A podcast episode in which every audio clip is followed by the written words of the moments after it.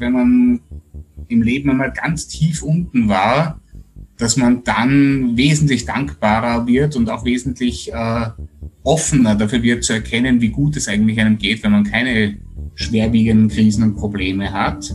Also ich glaube, dass die Krisen, die wir alle erleben, genau dieses Salz in der Suppe sind, die uns dann ermöglichen, den Rest eben auch zu genießen. Herrst Euler Lydia, fühlst du in der Corona-Zeit auch oft so eine Auswegslosigkeit? Ja, die Pandemie ist schon anstrengend für mich. Der Gregor Demblin ist nach seinem Unfall querschnittsgelähmt geworden und schreibt in seinem neuen Buch, wie er auch in schwierigen Zeiten noch positiv bleibt. Ich glaube, in Zeiten wie diesen kann jeder und jede ein bisschen Aufmunterung brauchen. Ich bin die Lydia Mitterweier. Und ich Marcel Strobel und ihr hört eine neue Folge von Herst Euler. Der Titel ist Wie ich lernte, Plan B zu lieben. Ähm, fangen wir von vorne an. Vom, am Anfang des Buches, äh, das startet mit Ihrer Matura-Reise. Genau, ja, also äh, generell geht es in meinem Buch ja darum, wie man Krisen überwindet oder wie ich auch meine eigene, meine größte Krise überwunden habe und ja, was für Möglichkeiten das Leben bietet. In meinem Fall bin ich eben, als ich 18 war und das Gefühl gehabt habe, jetzt bin ich frei, jetzt kann ich machen, was ich will, jetzt habe ich meine Matura und äh, drauf und dran war in die USA auszuwandern. War ich dann auf Maturareise, bin ins Wasser gesprungen, habe mir ein paar Halswirbel gebrochen, konnte mich in der Sekunde nicht mehr bewegen. Ja, wie das genau war, das steht in meinem Buch und bin dann konfrontiert worden mit der Diagnose Querschnittlähmung. Das heißt, das hat mein Leben einfach komplett über den Haufen geworfen und alle meine Träume zerstört. Und ja, dann geht es im Buch darum, wie ich da von ganz, ganz unten langsam wieder weiter nach oben gekommen bin. Wie lange hat es eigentlich gebraucht, quasi vom, vom Unfallzeitpunkt bis dahin, wo Sie das, wo Sie das, äh, konnten Sie das gleich akzeptieren oder brauchte das eine, eine Zeit? Das hat ewig gebraucht und das ist ja, oder ewig Jahre gebraucht und das ist ja auch der Titel meines Buches, wie ich lernte, Plan B zu lieben. Das war also kein, kein Moment, sondern direkt nach meinem Unfall war der erste Gedanke, verdammt, warum hast du das überlebt? Also ich konnte mein Leben im Rollstuhl einfach überhaupt nicht vorstellen und war wirklich so frustriert und deprimiert, wie man nur sein kann. Ähm, ja, dann irgendwann habe ich realisiert, du hast nur das eine Leben und du musst jetzt das Beste draus machen. Und das Beste war für mich, wieder gehen zu lernen. Also ich habe mich weiterhin an meinen Plan A geklammert und wollte einfach gehen, aus dem Rehabzentrum rauskommen. Dann habe ich weit über ein Jahr wirklich trainiert wie ein Verrückter oder wie ein Spitzensportler, zehn, zwölf Stunden am Tag mit dem Ziel, wieder gehen zu lernen. Und ich war überzeugt, ich werde das schaffen. Ich werde zu den wenigen Glücklichen gehören, wo die Nerven wieder zusammenwachsen und wo das wieder möglich sein wird. Und dann kam der für mich einschneidende Moment, als mir die Ärzte gesagt haben, jetzt schau mal der Realität ins Auge, das wird nichts mehr. Du hast zwar jetzt trainiert wie ein Verrückter, aber du kannst noch nicht einmal mit der kleinen Zehe wackeln. Und die Ärzte mir gesagt haben, versuch einfach die Situation zu akzeptieren. Du musst weiterleben, du kannst dich nicht daran klammern. Und ja, da hat dann eben dieser Plan B langsam angefangen, äh, Gestalt anzunehmen, weil ich eben gemerkt habe, das ist jetzt nicht nur eine vorübergehende Phase mit dem Rollstuhl, mhm. sondern es wird bleiben. Und ähm, dann habe ich mir zu dem Zeitpunkt gesagt, wenn ich jetzt wirklich im Rollstuhl mein restliches Leben verbringen muss, dann möchte ich wirklich alles erleben, was man noch erleben kann. Dann möchte ich nur noch Dinge machen, die mir Freude machen, die mir Spaß machen. Der wirklich wichtige Zeitpunkt ist, glaube ich, der, an dem man eben akzeptiert, Plan A funktioniert nicht, es muss ein anderer Plan her. Und indem man das eben ohne Wenn und Aber akzeptiert und sich dadurch öffnet für neue Möglichkeiten. Und die sind dann so reichlich dahergekommen, wie ich mir das nie hätte vorstellen können und niemals erwartet hätte. Ist das ein schleichender Prozess oder gibt es da spezielle Punkte, wo man sagt, okay, jetzt? Es ist kein schleichender Prozess, sondern ich glaube, es ist im Prinzip äh, harte Arbeit, die man leisten muss. Ähm, wie gesagt, der Startpunkt ist der Moment, wo man sagt, okay, ich akzeptiere jetzt die Situation. Das ist jetzt so, jetzt muss ich das Beste draus machen. Also, dass man sich wirklich fürs Neue öffnet, dass man eben nicht mehr am Alten festklammert, weil dieses Festklammern äh, einfach ja, jeden, glaube ich, verschließt dafür, neue Chancen, neue Möglichkeiten überhaupt zu erkennen und nutzen zu können. Und dann ist es ein laufender Prozess, da muss man dranbleiben. Also da sagt man dann, okay, jetzt äh, schaue ich mal, jetzt äh, schaue ich mal, was kommt, jetzt probiere ich mal was anderes aus. Und das ist, glaube ich, ein Prozess, den ich bis heute ständig mache. Immer wieder adjustieren, schauen, wie würde das ideale Leben eigentlich ausschauen? Und äh, wenn das anders ist als das, was ich gerade mache, wie komme ich dorthin? Also das ist äh, definitiv Arbeit. Und äh, ich glaube eben trotzdem, der wichtigste Punkt ist einfach der Startpunkt. Man muss mal anfangen mhm. mit einem neuen Plan und äh, alles andere kommt dann eh. Das ist ja das Fantastische am Leben, dass einfach hinter jeder Kurve neue Überraschungen, neue Möglichkeiten, neue Chancen stecken. Und wie gehen Sie dabei mit, mit Rückschlägen um, die, es ja sicher auch gibt? Haben Sie eine Strategie, wie Sie da systematisch angehen oder lassen Sie das einfach auf sich zukommen? Ja, Rückschläge gehören ja zum Leben dazu. Ich glaube, was uns in, in Europa komplett fehlt, ist genau diese Kultur des Scheiterns. Alle haben so Angst, dass sie irgendwie scheitern könnten und äh, das verhindert ganz oft die Energie, überhaupt Neues auszuprobieren. Ähm, ich sehe schon sehr stark, gerade jetzt auch im unternehmerischen Bereich, aber natürlich auch im privaten Bereich, dass äh, andere Länder, andere Kulturen da einfach eine andere Herangehensweise haben. Ähm, ich glaube, in den USA ist es völlig normal, Unternehmen aufzubauen und wenn die scheitern, gleich das nächste und dann das übernächste aufzubauen. Bei uns hat man immer Angst, dass man dann irgendwie als der, Scheit als der Gescheiterte, als der Versager abgestempelt wird. Ähm, aber das macht ganz, ganz vieles unmöglich. Also wenn ich etwas nie ausprobiert habe aus Angst, ich könnte scheitern, ähm, dann, dann, dann werde ich es eben nie probieren und nie erfahren, ob es nicht vielleicht doch funktioniert hätte. Also ich glaube, nur durch das Fallen lernen wir auch aufzustehen und weiterzugehen. Eine Strategie dafür gibt es jetzt nicht wirklich, aber ich glaube, wie gesagt, dass das äh, einfach ein, ein ganz wichtiger Prozess ist, der dazugehört und den, den man akzeptieren sollte. Und wenn ich mir denke, bei meinem Unternehmen zum Beispiel, was ich da alles ausprobiert habe, bis ich dann irgendwie herausgefunden habe, was wirklich funktioniert, ähm, ganz viele Dinge haben nicht funktioniert. Und wenn ich nicht weiter probiert hätte, dann würde es die Unternehmen heute nicht geben. Also ich glaube, es ist wichtig, dieses Scheitern so wie es ist, als Bestandteil des Lebens zu akzeptieren. Ein Leben läuft nicht immer nur perfekt, kann es gar nicht. Und äh, das Scheitern gehört genau dazu zu wachsen. Mit Ihren Unternehmen ähm, setzen Sie ja eigentlich an zwei Punkten an. Einmal die Inklusion von Menschen mit Behinderung am Arbeitsplatz vor allem und zum anderen die Verbesserung quasi durch technische Hilfsmittel, äh, sagen wir Exoskelett, um querschnittsgelähmte Menschen wieder, wieder gehen zu lassen. Spielt das Hand in Hand oder wie, wie kann man sich das vorstellen? Ja, es sind zwei unterschiedliche äh, Ansatzpunkte, aber es ist natürlich genau das gleiche Ziel, ähm, nämlich Behinderung zu überwinden. Behinderung ist ja definiert nicht als ein Merkmal, das eine Person mit sich herumträgt, sondern Behinderung manifestiert sich durch die Umwelt.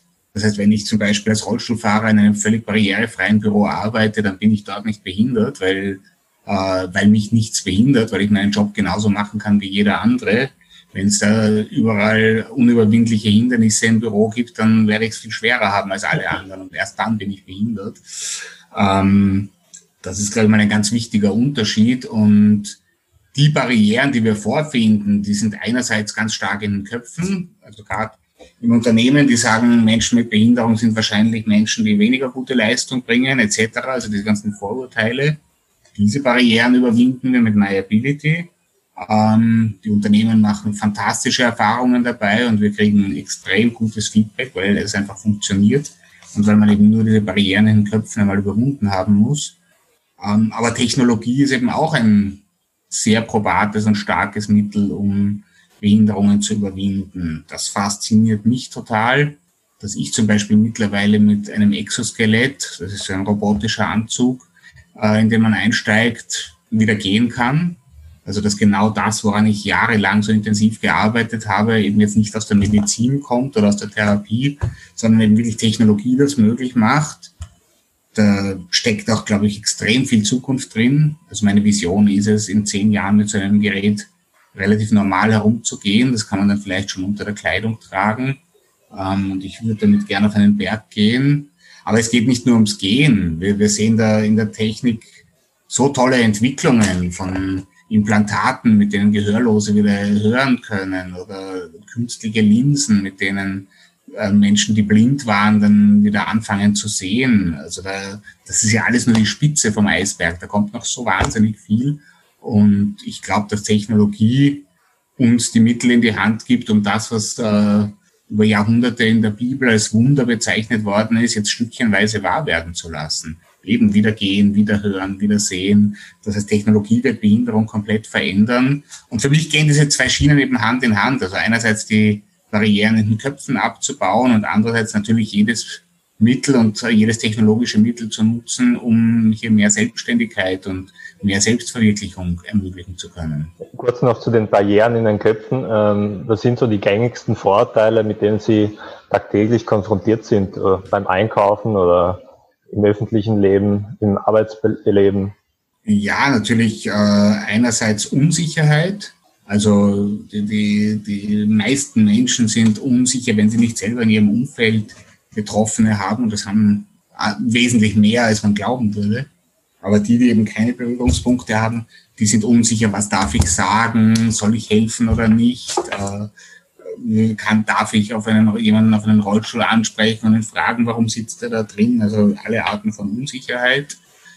Im Wirtschaftskontext natürlich auch das Vorurteil, dass Menschen mit Behinderung vielleicht eine schlechtere Leistung bringen könnten aufgrund der Behinderung oder öfter krank sein könnten. Und äh, tiefer gelagert, das zeigt uns mittlerweile die wissenschaftliche Forschung, vor allem aus den USA, dass einfach das Bild von Menschen mit Behinderung in den meisten Menschen auch Angst auslöst, unbewusst, nämlich eine Angst davor, irgendwann einmal könnte es mir genauso gehen.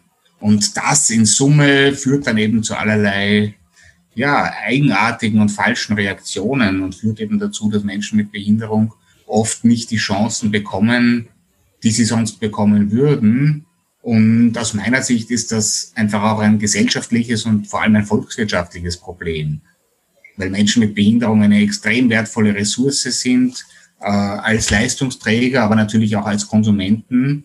Und wenn das nicht genutzt wird, wenn die immer wieder in ihren Möglichkeiten eingeschränkt werden, dann entstehen dazu, daraus zusätzliche Kosten und natürlich auch äh, Einzelschicksale, die nicht notwendig wären, ähm, die unsere gesamte Gesellschaft belasten.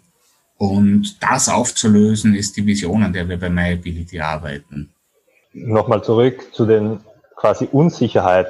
Wie, wie geht man dann am besten damit um? Am besten gehen Kinder damit um, die sich nämlich keine Gedanken machen und ganz offen ansprechen und fragen, warum sitzt du im Rollstuhl, bist du ein alter OP oder so, die haben da keine Berührungsängste, die mhm. machen sich nicht diese ganzen Gedanken. Ähm, und das ist das Angenehmste, so frank und frei einfach zu sprechen. Das heißt, Menschen mit Behinderung wollen nichts anderes als alle anderen auch, nämlich normal behandelt werden und nicht auf ihre Behinderung reduziert werden. Ähm, nur weil ich im Rollstuhl sitze, heißt das nicht, dass man einen Bogen machen muss oder mich erst anschauen darf, wenn man glaubt, ich merke es nicht.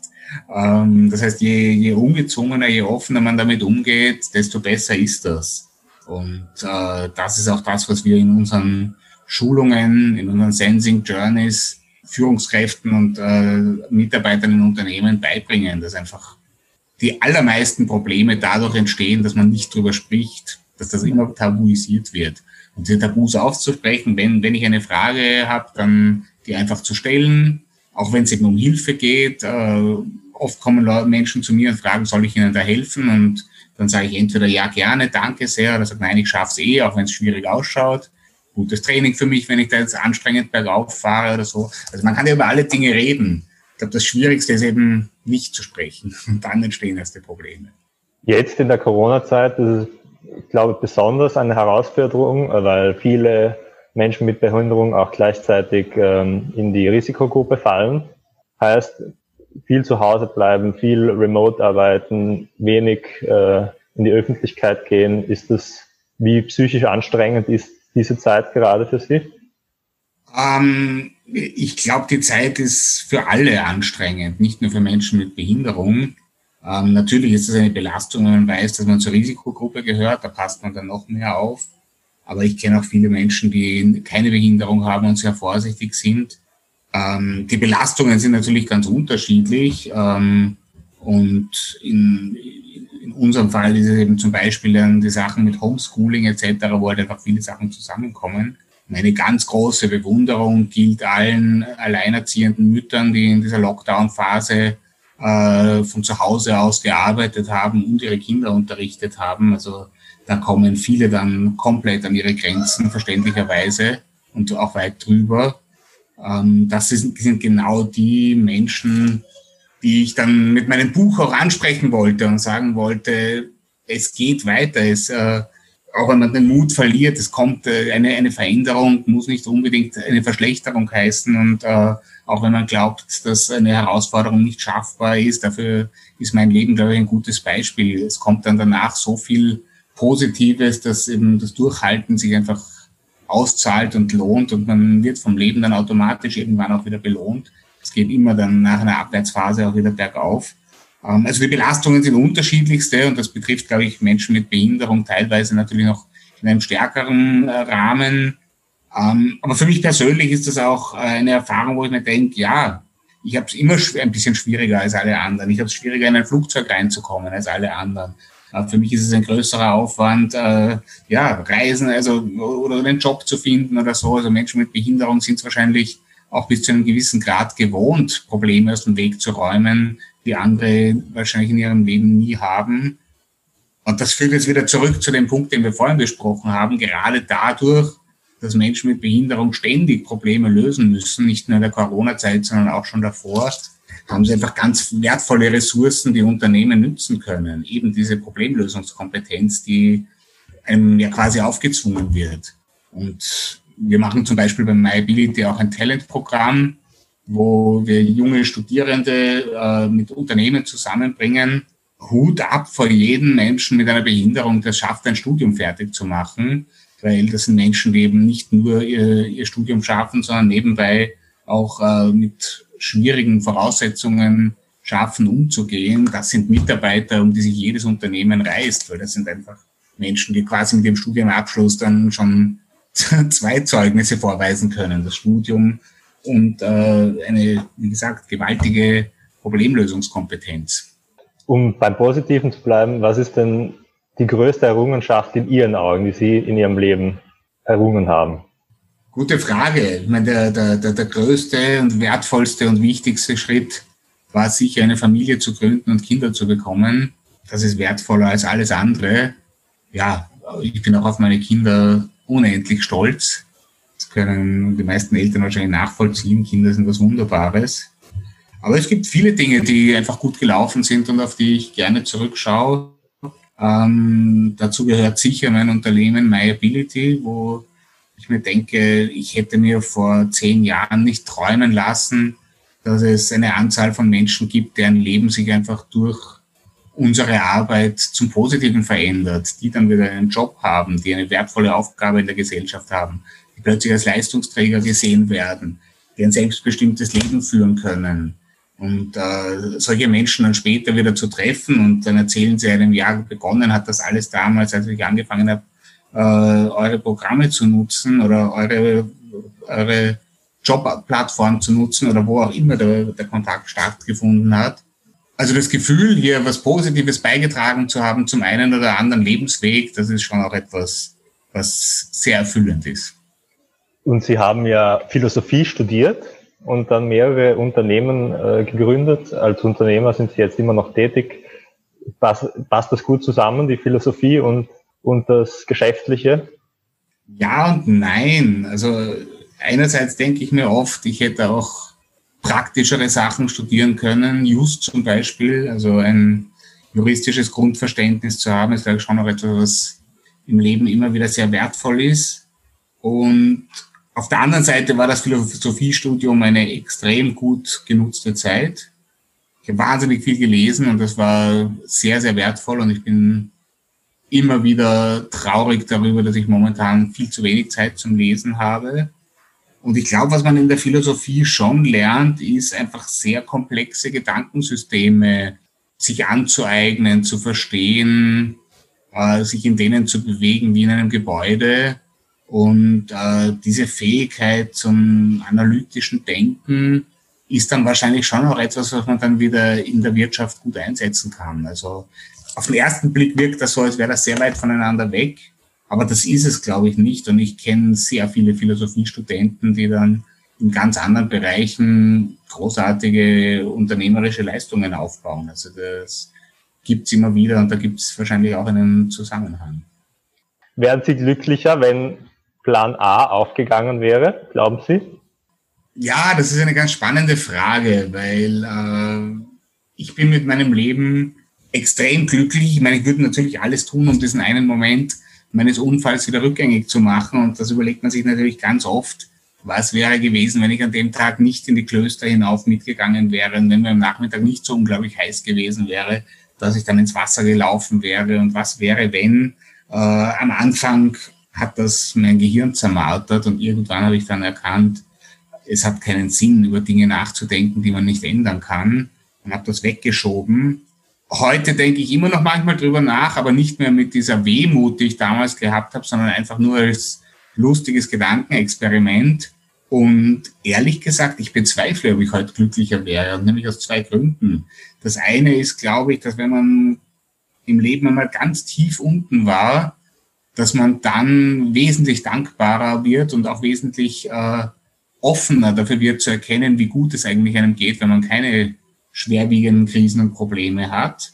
Also ich glaube, dass die Krisen, die wir alle erleben, genau dieses Salz in der Suppe sind, die uns dann ermöglichen, den Rest eben auch zu genießen. Ähm, und zweitens äh, denke ich mir, es ist gerade auch durch meine spezielle Lebenssituation so viel Positives dann passiert. Ich bezweifle fast, wenn ich mir anschaue, wie eine durchschnittliche Karriere funktioniert, dass ich dann genauso glücklich war. Ich kenne so viele Menschen, die unzufrieden sind, weil sie eben ihren Plan A genauso durchgezogen haben, wie ich das wahrscheinlich auch gemacht hätte und die heute Berufe haben, in denen sie Routinearbeit machen, die, die sie eigentlich nicht erfüllt und, und eher langweilt, als ihnen Sinn zu stiften.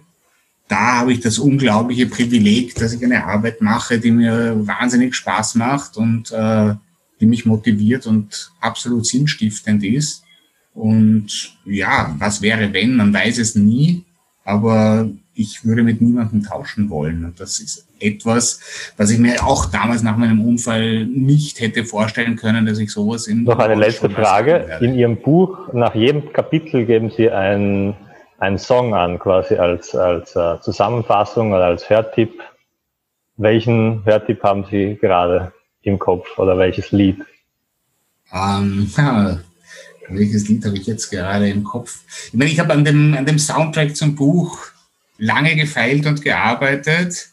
Ähm, ja, es waren auch unglaublich viele Lieder zur Auswahl, die da nicht reingekommen sind.